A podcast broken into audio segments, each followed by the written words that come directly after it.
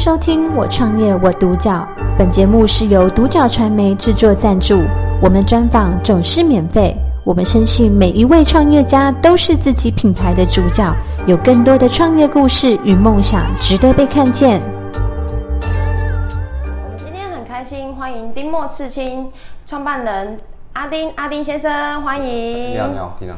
想问阿丁啊，你当初怎么会进入刺青这个行业？可以跟我们分享一下吗？我进入刺青就是因为我以前就是很喜欢听重金属乐或是摇滚乐，那他们乐手身上都有多多少少都有一些大大小小的刺青。嗯、那我从小时候就喜欢画图，嗯，对，然后在一个机缘下，就是玩音乐的朋友介绍我去认识的一些也是玩音乐的朋友的录音室，这样。对。那刚好在他录音室下面有一个刺青店。对。那也是这样的机缘下认识刺青师，然后接触到刺青这样。嗯嗯嗯。那在嗯取得器器具之后，我就开始就是开会帮身边的朋友做一点点小刺青嗯之类的，但是也没有那时候也没有专职在做纹身。嗯。那直到说，哎，我认识到了同行。嗯。那他刚好有一个机会可以出带我们自己出国这样。啊，我在去了澳洲。嗯。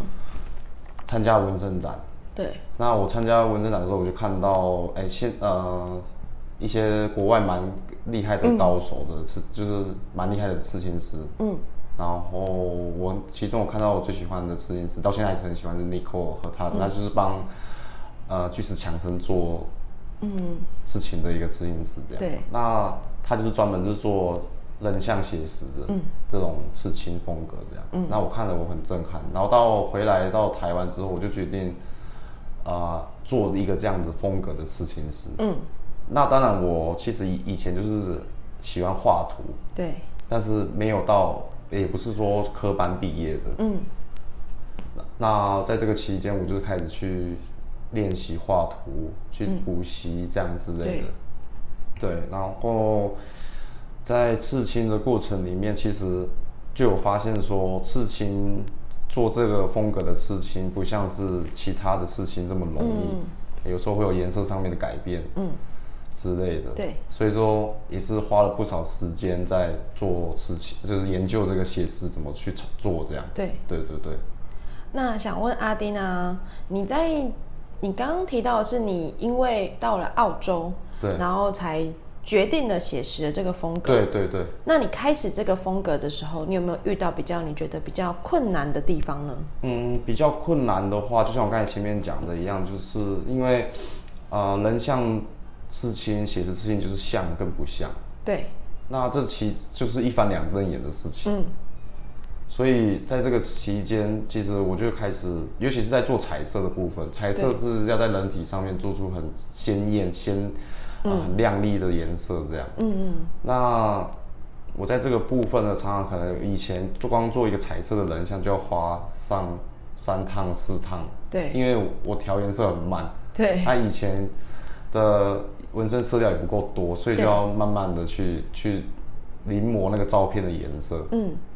所以花了，其实前前后后，知道应该也花了。啊，五六年才才到现在这样，哎，一次就可以做做到一个程度这样子，嗯，也是下了非常多的功夫，对对对，对，然后去了解针具啊，了解墨水啊，机、嗯、器这样子。你刚刚有提到就是了解针具跟墨水，对，那想问阿丁啊，可以分享一下你们店里面有哪些刺青师？那你们的风格除了写实这部分以外，还有什么的风格呢？我们现在其实。店里的刺青师除了我之外，还有啊世轩，嗯，Hogan，他的英文名字，然后彩虹，嗯、对，那他们两个都是我的学生，对，那世轩是就是学人像刺青，嗯，那彩虹他以前是老师，嗯，所以他以前就是喜欢画猫猫狗狗狗这样毛小孩的之类的画作这样，对、嗯，那我就把他设定成就专门做宠物的。小象刺青这样，嗯嗯，对。那另外一位，你刚刚另外一位就是刚在去年年底加入的一个阿宇，对，他是专门做国画风格，水墨画，嗯的风格。这样这个这类也是算是呃，在台湾很少见的风格，不多也不多，刺青师应该不超过五个。嗯嗯。对，那会找他就是因为啊、呃，跟就是跟一一开始我的经历呃经历是一样，就想要做一个呃，可能还不被大众接受的刺青这样。嗯、对对，他也是蛮努力在钻研这块。其实就是一个刺青的独特性。对，那也是希望说把自己的店里面经营成多样的风格。嗯，对，因为每一个客客人对于他们自己身上的刺青，可能想要用不同风格去诠释的时候，哎、嗯，希望店里面可以有更多的不同的风格的纹身师。嗯嗯。那想问阿爹啊，你可以跟我们分享，就是你刺青的这么多图当中，有没有哪一个是让你最印象深刻的客人？我印象深刻的客人就是有一个爸爸，啊，他还要做小朋友的肖像，可是这小朋友因为先天的疾病已经过世了，嗯，可在他生前也没有一个完整的脸部的照片，对，所以说跟这位爸爸讨论之下呢，我就啊问他可不可以给我看大体的照片，这样，嗯，那因为。只有那个时候才有完整的脸部脸部照片啊，就是符合的照片这样。那我们就是我找了一个摄影的老师，对，呃，去做合成的动作，把这个脸做出来这样。嗯。那因为我的小朋友也也是有一样有先天的疾病，是心脏病，所以啊，呃，就是刚好差不多的时间啊，岁数也跟我小朋友的年纪差不多大。嗯。那在做帮他做图的时候，其实。呃，那个爸爸就是一度有点情绪有点失控这样，嗯、然后我也被受影响，所以在事情的过程中，其实就是，呃，蛮煎熬的，有有有几度我自己也中断，跑进去跑出去外面了，就是偷哭一下这样，对，太难过了。嗯，那后来完成之后，爸爸后来完成之后，当然爸爸很满意，因为他就是他也帮他的儿子纹，就是做了一个超人的衣服。嗯对。我们帮他合成一个超人的衣服，这样。对，对，就是他他觉得他儿子是一个超人，这样，对，很有意义，对对对对，而且甚至是帮爸爸完成了他这辈子唯一的遗憾，对对对对对。其实刺青没有大家想象之中的这么的严肃，也没有这么的坏，反而是可以让人家留下更多美好对的回忆，对，对对对。那想问，就是丁。丁墨刺青呢，未来有没有就是什么样的经营理念？呃，目前的短期的，我的算是目目标吧，就是说希望这个团队大家能的技术可以再提升多一点，嗯、然后对于自己要做的一些主题啊，嗯，多去做功课，了解更多这样，嗯、然后让这个作品的丰富性更高。对，那。平常呢，我店里面也会去找一些驻店的纹身师，像最近我就找到啊、呃，台湾也有一个，也有一群团队是叫做 C4C，嗯，他们是专门推广就是手写英文字，因为一般英文字大家都是电脑印完就直接吃，所以非常死板，嗯，对。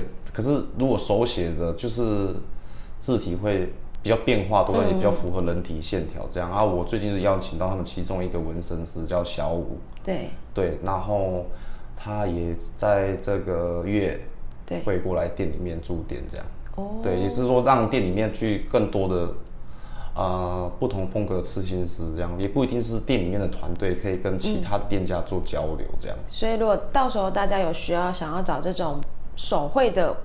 文字对，也可以到你们店里面去做询问的部分。对，那我想问一下阿丁，这个部分的资讯我们需要从你的呃哪边去得知？我邀请的纹身师呢，会在前一个月最前一个月在我的啊、呃、粉丝专业的丁墨刺青的粉丝专业，嗯，脸书粉丝专业去做推广。嗯嗯，对，然后这些讯息也都在这上面，这样。嗯，对。那想问阿丁啊。你们在于刺青的商品上面，相对你刚好提到的卫生的部分，可以帮我们做一下就是简单的叙述吗？哦，对，呃，一般的话，我们做刺青的器具呢，当然针跟所有器具，呃，嗯、墨水、色料杯这些都是一次性的。嗯，那我们机器也会做一些隔离的，怎么讲？哎，隔离的一些包包包覆包覆的动作，这样就是。降低感染，嗯，对，去杜绝掉那一些脏东西这样嗯，对，然后我们会在刺青的之前呢，帮客人除毛，嗯，然后做消毒，嗯的动作这样，所以其实这都是很细节，但是却很重要的部分，对对，这些环节都很重要，其实。它有一个流程呐、啊，它其实是有一个流程的。嗯、我有这个流程其实就是有去进修，这样，嗯、就是其实他们还蛮特别的。有时候，呃，像手套，我们消毒完手部之后，酒精洗消毒完手部之后，嗯，手套只能拿手套的口，然后戴另外一只，再用戴好的那一只再去拿另外一只手套来戴，这样。其实还蛮讲究的，对对，是蛮讲究的，一些小细节、小动作这样。这可能那我们戴完手套就不会去触碰，嗯啊，可能拿接手机，对，或是去触碰其他的，就是只能去摸我们的器具这样子而已。其实这跟医院是差不多的吧？差不多，差不多意思。对对对，当然没有医院那么复杂，但是就是还是要尽量能做到就要去做到这样。嗯，那想问阿丁啊，你如果今天有一个年轻人。他可能跟你当初一样的想法，他也想做人像写实的这部分，你有什么建议给这个年轻人呢？如果人像写实的部分，其实因为写实算是技巧蛮复杂的事情，嗯，当然如果我们在学的之前呢，其实可以去找画师，先把自己的画工、画画的。技巧先提升起来，对，然后再去可能我是不建议自学了，因为现在其实很多店家都已经很厉害了，嗯，也是可以去找他们去问问看他们有没有征学生学徒这样子，对对对，对对对。那你们自己本身有还想要再争学徒吗？我们自己本身目前是没有哎、欸，对，对，可能不排除啊，就希望说他们现在我们现在团队先起来，那嗯，未来如果还有还有他们还想教他们。他们去教这样，对，哦，就是有，因为我也是希望留一些时间给自己家里啊，家庭陪小孩陪老婆，嗯，对，然后嗯去做一些，对，还我还蛮多客人在等，所以想多一些多一些创作时间留给客人这样，对。所以其实就刚刚丁默刚提到的因缘际会进入了这一行，对，那也因为帮了一个爸爸。让他有这个这份触动，让你就是坚持了这份刺青的工作，甚至是因为你的这些写实的部分，让很多人弥补了他们所原本可能的遗憾，对，放在身上当做纪念的部分，对。其实刺青不只只是艺术，对，它可能是你在回忆的东西，对，就是写实，就是顾名思义，就是照着，嗯。就是做出那个真实感，嗯、所以说很多人可能你手机不小心遗失，照片就没了，像现在对不对？或者说以前老旧的照片你不能放太久，可能底片也没办法再重洗。嗯、那有些人就会选择用这样的方式，可能放上自己的亲人、家人，嗯、或是宠物的啊轮廓啊、肖像之类，去去做一个身上的事情。嗯嗯嗯好，我们今天也很谢谢丁墨，也谢谢丁墨刺青的老板阿丁来跟我们做分享。谢谢，谢谢收听《我创业我独角》，本节目是由独角传媒制作赞助，我们专访总是免费。你也有品牌创业故事与梦想吗？订阅追踪并联系我们，让你的创业故事与梦想也可以被看见。